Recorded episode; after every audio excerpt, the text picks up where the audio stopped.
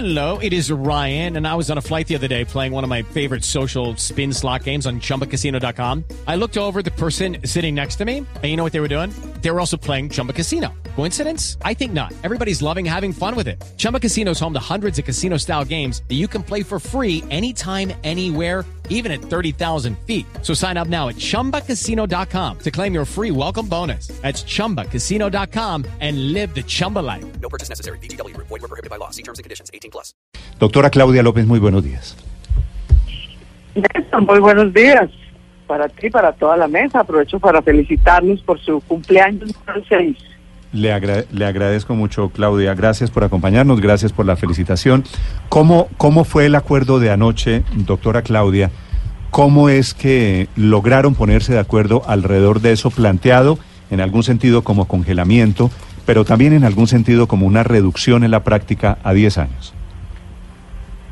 Pues Néstor, vamos, vamos avanzando, digamos. Yo no diría que hay ya un acuerdo. De hecho, tenemos varias submesas y reuniones hasta el lunes, que volveremos a tener la segunda técnica, pero nos vamos acercando en posiciones porque, pues evidentemente hay que ponernos de acuerdo. Son 18 partidos políticos del gobierno el comité promotor. ¿Qué, ¿Qué fórmulas estamos mirando? La que yo comenté el día de ayer. Estamos viendo si empezamos, si hacemos la reducción de los salarios efectivamente, paso del cual, de los 40 salarios mínimos a los 25 gradualmente, eh, empezando por congelar el salario de los actuales congresistas. Lo que estamos discutiendo y en lo que hay que mirar los detalles, que es por lo que digo que todavía no hay un acuerdo absoluto, es cómo va la congelación. Si es, eh, como yo mandé la gráfica anoche, ¿cierto? Como la Sí. estabas contando ahorita, cada año va bajando dos o tres salarios mínimos hasta que en 10 años llega al tope de los 25 salarios mínimos. O, ese es un camino, o si empieza el congelamiento ahorita y en el 22, por ejemplo, cuando entren los nuevos congresistas, ¿sí? los nuevos electos, cuando se posesionen, se posesionan ya con los 25 salarios mínimos. Es decir, si la transición es a 10 años o a 4, mejor dicho, para hacerlo un poco más sencillo. Ok. Eh, entonces ahí estamos puliendo esos detalles, pero digamos, ya estamos de acuerdo, que son grandes logros, yo creo. Ya nadie discute si en la Constitución se fija el tope de 25 salarios mínimos. O se va a bajar a 25 salarios mínimos y en la Constitución se va a dar un tope. Eso es muy importante en esto porque es que la, la manera como los congresistas se han ido subiendo el salario a sí mismos es por la vía de meter micos y gastos de representación y primas y gabelas que aplican solo para ellos en diferentes leyes metiendo ese tope de 25 salarios mínimos en la Constitución ya no podrán hacer el chiste, se les acaba la piel. Quedan en máximo 25 salarios mínimos y punto. Segundo logro, el salario de los congresistas y altos funcionarios públicos, cuando se fije ese tope y se llegue a los 25 salarios, subirá como le sube el salario mínimo a cualquier colombiano. Punto. Ese también es un gran logro de equidad. Ahí ya vamos, ya hay acuerdo. Hay tope de 25 salarios mínimos, cuando se llegue a ese tope, nadie se podrá dar gana que subirá lo mismo que cualquier colombiano que gane un salario mínimo. La discusión es sobre el número de años de la transición. Si la transición se hace toda 10 años para todo el mundo, o si la transición se va haciendo por el número de años en el que entran los nuevos al respectivo cargo. Cuando cambien los congresistas, arrancan con 25. Cuando cambien los altos magistrados, arrancan con 25. Ese es el detalle que estamos viendo, por un lado, por los efectos financieros y por otro lado también por los efectos legales. Sí. Claudia, cuando terminó la reunión anoche, Paloma Valencia, que es senadora del Centro Democrático, salió y dijo, nos aceptaron la propuesta del Centro Democrático de congelar salarios. ¿Eso es técnicamente cierto con base en esto que usted está explicando? Eso es parcialmente cierto, sí, porque eh, efectivamente, en cualquiera sea el caso, vamos a arrancar congelando el valor en pesos.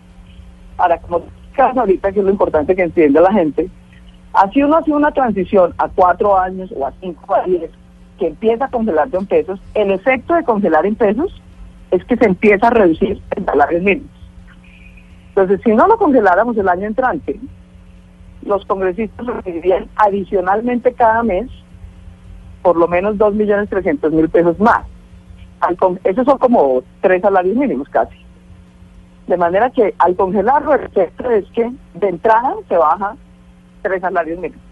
Entonces, digamos, es un poco confuso para la gente, pero digamos que la manera sencilla de decirlo es que congelarlo en pesos implica reducirlo en salarios mínimos, que es lo que ordenó la consulta. La consulta no, no ordenó nada en pesos, la consulta dijo bajen el salario de los congresistas y altos funcionarios de 40 salarios mínimos a 25. Eso lo vamos a lograr en este acuerdo. El punto es que empezaremos congelando, la discusión es por qué número de años. Claudia, ¿qué ambiente vio en el Congreso para la aprobación y cuál de las dos opciones sintió que tenía más, posibilidades?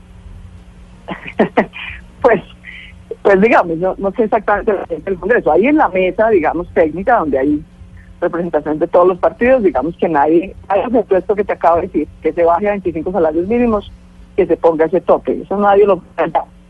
La discusión un poco es el número de años. Y yo, pues, no estoy, no ahí no está en el Congreso, pero lo que intuyo del gobierno es obviamente en términos de sentido común es que los que lo que los afecta un poquito menos en el tiempo es lo que va a tener más acogida. Eh, es decir, si la transición se hace a 10 años, les va a parecer mejor que si la transición se hace a 4 años. Sí. Vamos a ver. vamos a ver Obviamente, supongo yo que les gustaría más la fórmula a 10 años, porque tal vez quienes hoy son congresistas no lo serán en 10 años. Eh, pues uno ¿no? pero tal vez muchos tampoco lo sean en 4 años, en fin, ya veremos. Pero pero sí, digamos, hay que, hay que concertar. Mucha gente me dice, pero ¿por qué no se los baja de un año para el otro? No, pues yo puedo llevar una propuesta y la unen. Sí. Entonces hay que llegar a un acuerdo, hay que llegar a un acuerdo. Pero en general todos y están de general acuerdo que hay muy buen con el cambio, que hay muy todos, todos están de acuerdo con el cambio o hay alguien que se oponga. No, nadie, nadie objeta el cambio. Es decir, el cambio de que se reduzca el salario de 40 a 25 salarios mínimos y se ponga el tope de 25 salarios mínimos para congresistas y altos funcionarios en la Constitución para que nunca más se puedan volver a dar gabelas, eso nadie lo ha aplicado. Claudia, ¿esto sería vía reforma constitucional? Sí, señor. Esta, esta parte, digamos, Una- ese cambio en los salarios implica dos normas. Una de, de carácter constitucional y otra de carácter legal. Sí. Doctora Claudia, hablando sobre la posibilidad de- existente siempre de revivir eh, las prebendas, las gabelas, los beneficios, ¿cómo han ideado, cómo han pensado la posibilidad de, de redactar este proyecto para que quede la posibilidad cerrada, bajo llave, con candado, por lo menos lo más blindada posible? Todo se puede deshacer como se hace, pero ¿cómo blindarlo para evitar que en 10 años quienes estén en el Congreso vuelvan a lo mismo de hoy? Eh, pero la- única manera en la que podemos brindarlo es poner la reacción escueta en la Constitución. Que es muy difícil reformar la Constitución, y más en este tema. Mm. De hecho, requiere pues un acuerdo político extraordinario como el que estamos haciendo. Entonces, eso es, eso es- esa es la manera, digamos, de blindarlo. Ahora, aún la Constitución se puede modificar, de hecho lo estamos haciendo.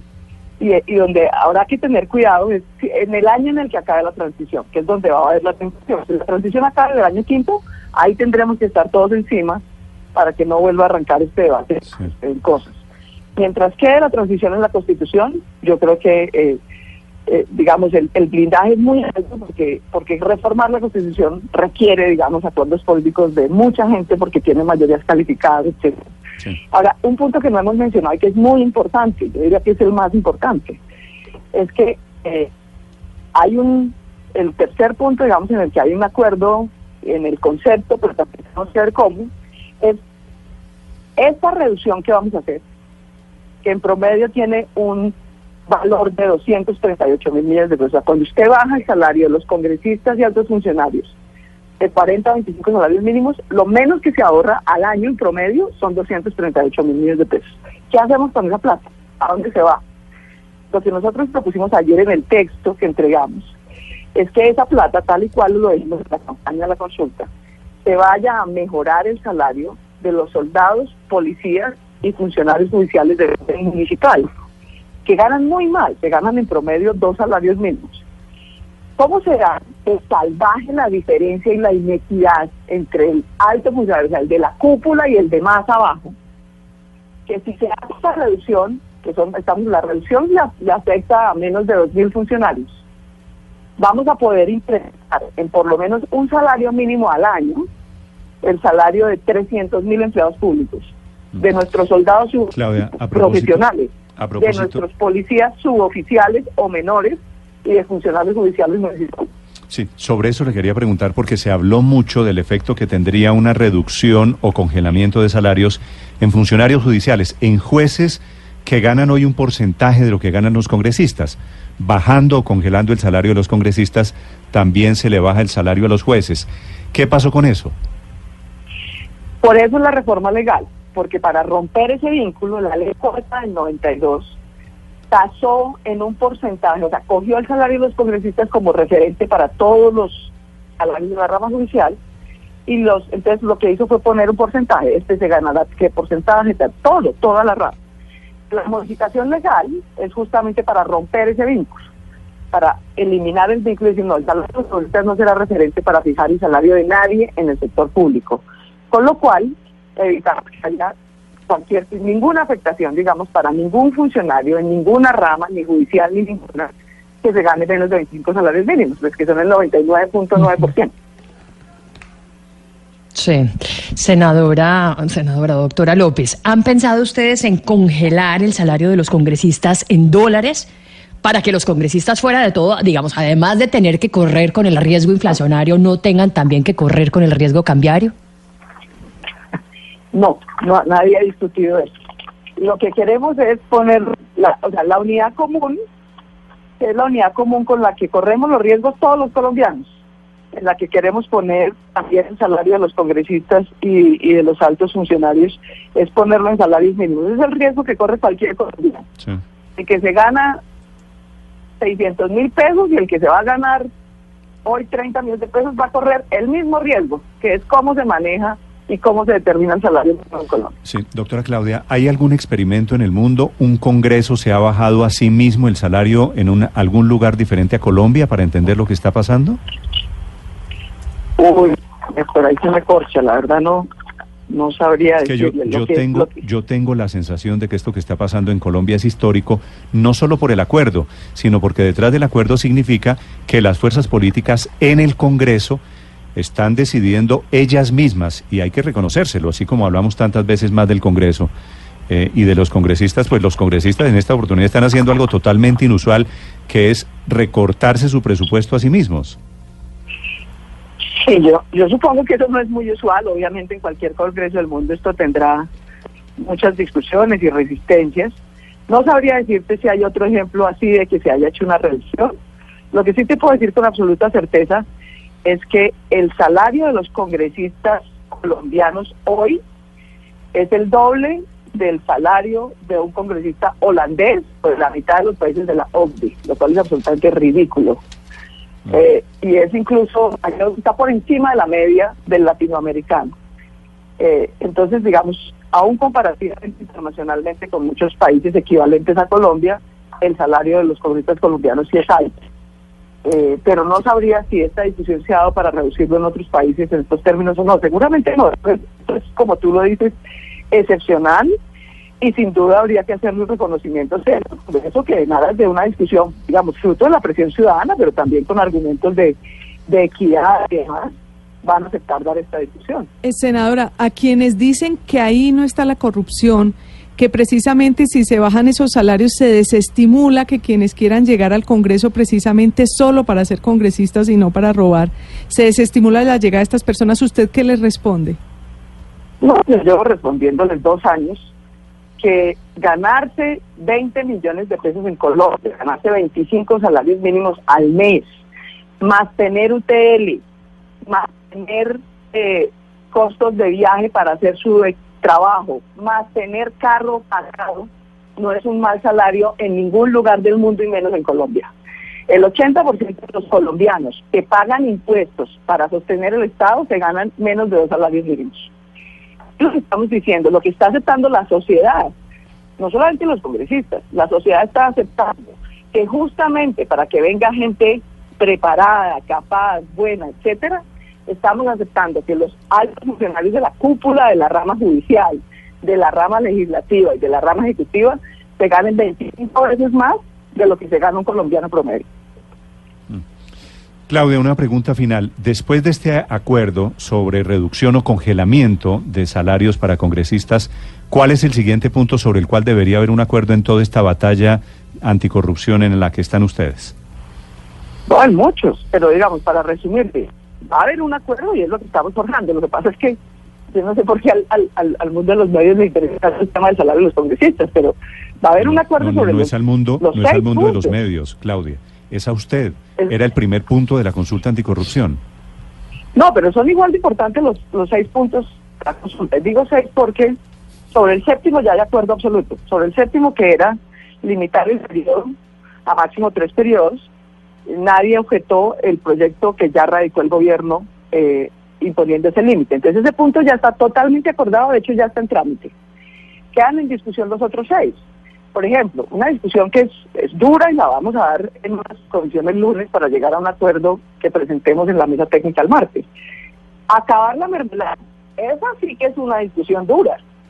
¿Cómo se acaba la mermelada? ¿Cómo quitamos el Ejecutivo, sea alcalde, sea gobernador o sea el presidente de la República, apruebe su presupuesto de partidas globales cuyo desglose queda a discreción del Ejecutivo a puerta cerrada?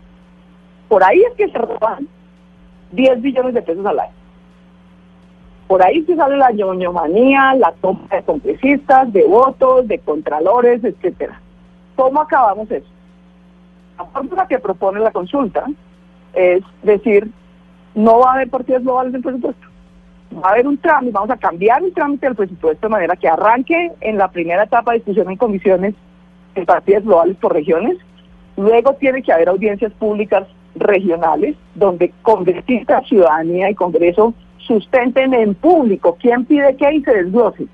Y cuando vuelva la segunda etapa de aprobación en el Congreso, se apruebe desglosado y uno sepa quién pidió qué, para dónde y cómo. Esa es una discusión grande. Ahí hay otros proyectos alternativos del MIRA, del Centro Democrático y de la U. Y tenemos que llegar a un acuerdo sobre eso porque ese tema es estructural para combatir la corrupción en Colombia. El otro tema, el tema de la contratación, que tiene varias aristas. Primero, el uso de pliegos tipo, de prohibir las licitaciones de uno. O sea, ¿cómo hacemos para prohibir las licitaciones de uno con pliegos amañados para direccionárselos al amigo de turno? Ya hay una propuesta hacer que usemos pliegos tipo, usemos procedimientos estándar que exige la Agencia Colombiana de Contratación. Pero sobre ese tema hay cinco propuestas distintas. Tenemos una reunión esta tarde para ver cómo llegamos a un acuerdo sobre eso. Esos son temas estructurales porque es por ahí que nos roban. O sea, es por la manipulación del presupuesto y sus partidas globales, es por la vía del abuso en la contratación en licitaciones de uno, terminan robando 50 billones de pesos. Entonces son temas súper críticos y tenemos mes, lo que acordamos, digamos, ayer en últimas, como submesas por cada punto. Yo hoy tengo toda la tarde submesas sobre los temas de contratación, de beneficios carcelarios, etcétera, a los condenados por corrupción. Y el lunes en la mañana tenemos la submesa sobre el tema de cómo acabar la mermelada. Entonces, acuerdo tiene que haber sobre los seis puntos de la consulta, distintos al delimitar los periodos, porque sobre ese ya hay acuerdo absoluto, de hecho va en trámite, sobre reforma política y sobre reforma electoral. De manera que el trabajo que nos que tenemos en esta semana y en la próxima para poder acordar esto es bastante duro, pero yo debo reconocer que noto un buen ánimo de todo el mundo. O sea, todo el Sí. mundo entiende que tenemos una orden ciudadana de combatir la corrupción. Y que combatir la corrupción quiere decir acabar la mermelada. Y quiere decir acabar las licitaciones de uno. Y quiere decir que la hace la pague. Entonces, lo que estamos viendo es exactamente los detalles de cómo ponemos eso en los respectivos textos para que sea más eficaz. Muy bien. Claudia López contando los acuerdos de anoche, 7 de la mañana, 5 minutos. Doctora Claudia López, gracias y suerte. Muchas gracias, Néstor. Un abrazo a todos y de nuevo feliz cumpleaños. Sí.